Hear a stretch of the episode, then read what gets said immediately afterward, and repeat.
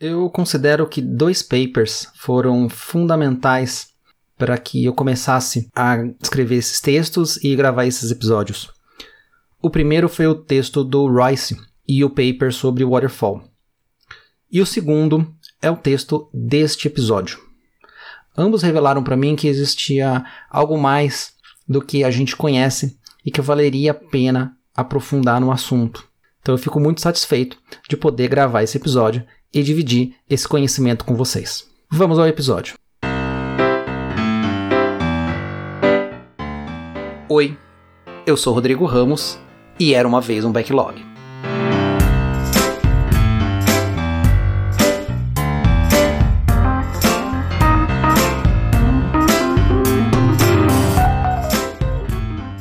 A década de 80 foi marcada por modelos interativos e incrementais que buscam cobrir os gaps lá das abordagens sequenciais.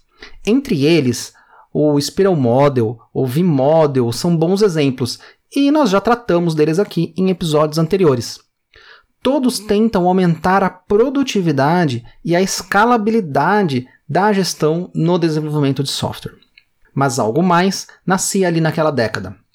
Mais precisamente, em 1986, uma publicação na Harvard Business Review revelava uma abordagem completamente diferente do que existia até então e que iria ser a inspiração para o modelo ágil mais famoso atualmente. Na década de 80, as regras do jogo no desenvolvimento de produtos estavam mudando. As organizações estavam percebendo que alta qualidade, baixo custo e um produto diferenciado já não eram mais suficientes. Agora, velocidade e flexibilidade precisavam ser acrescidas nesta equação. Escrito pelos japoneses Hirotaka Takeuchi e Ikujiro Nonaka, o artigo The New New Product Development Game que seria algo do tipo o novo do novo ou o novíssimo jogo do desenvolvimento de produtos. O artigo relata as observações feitas pelos autores em grandes empresas naquela época.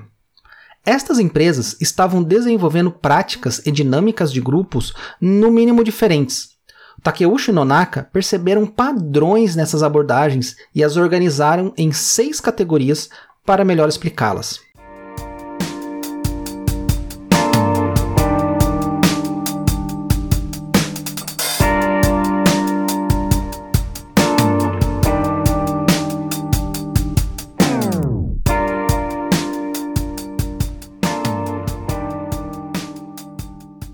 Modelo tradicional de desenvolvimento de produtos se parece com uma corrida de revezamento. Cada grupo faz sua parte e passa o bastão para o próximo. Os grupos são compostos de especialistas que vão compondo o projeto ou o produto a cada estágio. A abordagem observada pelos autores se parece mais como um jogo de rugby, onde a bola vai sendo passada entre o time conforme ele se move como uma unidade ao longo do campo. O grupo, agora unificado, é composto de especialistas que interagem e experimentam coisas em conjunto. O artigo, além de tratar as seis categorias citadas acima, é recheado de exemplos e cases da Fuji Xerox, da Canon, da Honda, da NEC, enfim. Aqui nos concentraremos nos conceitos relacionados às categorias, já que são uma espécie de embrião da agilidade. Falando mais especificamente então sobre essas características, temos, primeiro, instabilidade embutida, segundo, times auto-organizados, terceiro, fases de projetos sobrepostas, quarto, aprendizado múltiplo, quinto, controle sutil. E sexto, transferência organizacional da aprendizagem. É importante lembrar que atualmente alguns desses termos já podem parecer como um senso comum e alguns deles já estão até meio desgastados. Porém, em 1986 era a primeira vez que este conjunto aparecia em uma publicação. O encaixe dessas seis peças forma um conjunto de processos bem flexíveis que se encaixa com o um novo modo no desenvolvimento de produtos. Além disso, são uma forma de introduzir em organizações rígidas a criatividade e foco no mercado. Vamos então passar as seis categorias uma a uma. Primeiro, instabilidade embutida. É função da gestão superior dar os objetivos macros ou oferecer um direcionamento estratégico ao time. É isso que irá iniciar todo o processo de desenvolvimento de um produto. Raramente há neste momento uma visão absolutamente clara de como será a versão final do produto. Isso cria um elemento de tensão no time do projeto, pois ao mesmo tempo que dá liberdade para o time desenvolver um projeto estratégico para a organização de forma bem criativa, também coloca metas bem desafiadoras. Para se ter uma ideia, diz um executivo da Honda, abre aspas, é como se colocássemos o time no segundo andar de um prédio, tirássemos as escadas e deixássemos eles escolherem entre pular ou achar uma alternativa. Eu acredito que a criatividade nasce quando colocamos as pessoas contra a parede e as pressionamos quase ao extremo. Fecha aspas. Segundo, times auto-organizáveis. Partimos aqui do princípio que não há necessidade de nenhuma informação prévia para se iniciar um time, nem sobre o produto, nem sobre os membros, enfim, nenhuma informação prévia. No início, haverá muita ambiguidade e muita instabilidade, e é fundamental para o sucesso do grupo que essa etapa seja vencida. Nas palavras dos autores, é como se estivéssemos cozinhando o grupo. Com o tempo, este grupo vai se ajustando e a dinâmica e ordem vão surgindo. O grupo começa a funcionar como uma espécie de startup e passa a tomar iniciativas, assumir riscos e criar sua própria agenda.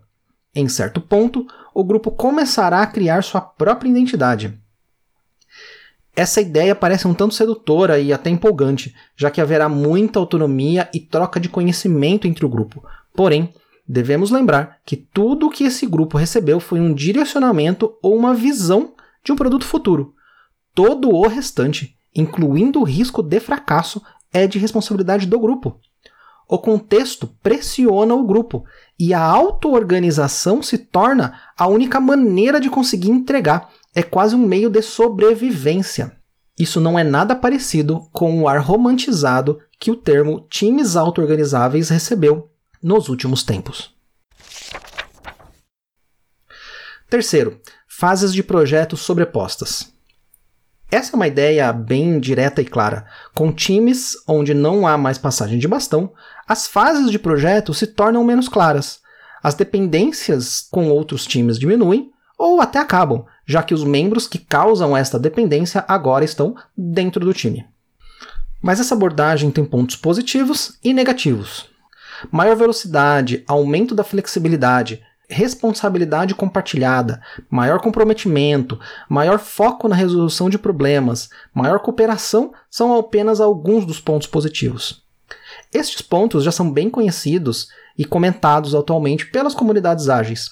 Já as dificuldades parecem ter se perdido no tempo, porém elas existem e são bem colocadas aqui no artigo.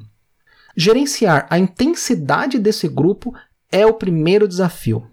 Do mesmo modo que a tensão aumenta a inovação, ela também aumenta o conflito. Com membros de origem tão diferentes, é inevitável que haja muita diferença de percepção, e buscar o consenso neste cenário não é nada fácil. Quarto, aprendizado múltiplo. Este também é um item de entendimento muito direto. Com um time que reúne diversos conhecimentos trabalhando em conjunto na solução de problemas, o aprendizado se multiplica. Quinto, controle sutil. Apesar dos times estarem na maioria do tempo por conta própria, não quer dizer que não há controle. Checkpoints são estabelecidos para prevenir a instabilidade, ambiguidade e para que a tensão não aumente a ponto de virar um caos. Os autores definem uma tríade do controle sutil, composta por autocontrole, controle gerado pela pressão entre os pares e controle por amor. Sexto e última, transferência de conhecimento.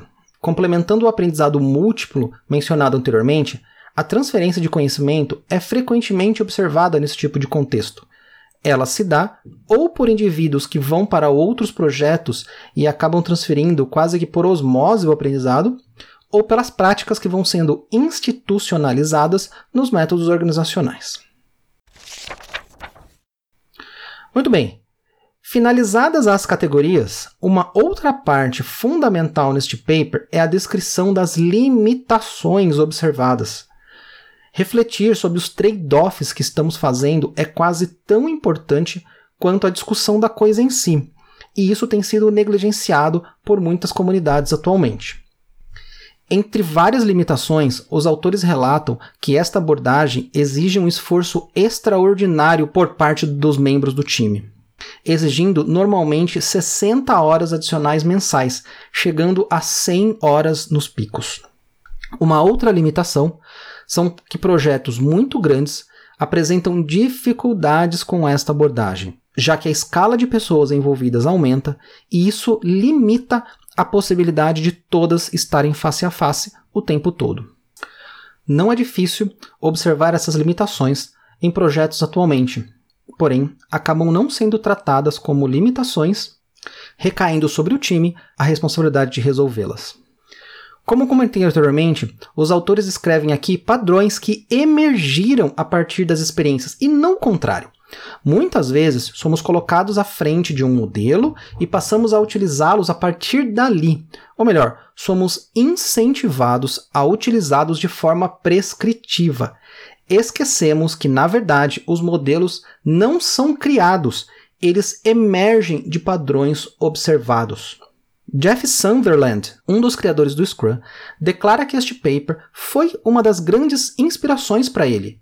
Não é pura coincidência o Jeff Sunderland ter nomeado o seu próprio framework de Scrum, e aqui os autores usaram o rugby como pano de fundo para explicar as observações que eles estavam fazendo.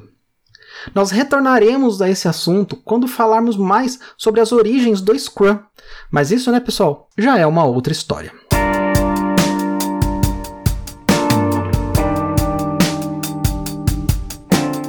E se você gostou e quer saber um pouquinho mais, eu deixei todos os links, referências e papers lá no post deste episódio no era uma vez um backlog.com. Assine este podcast no Spotify ou nos aplicativos do Google e Apple Podcast. Tem um comentário ou feedback? Envie para contato arroba era uma vez um backlog.com. Até o próximo episódio e lembre-se, o futuro da sua história é você quem escreve.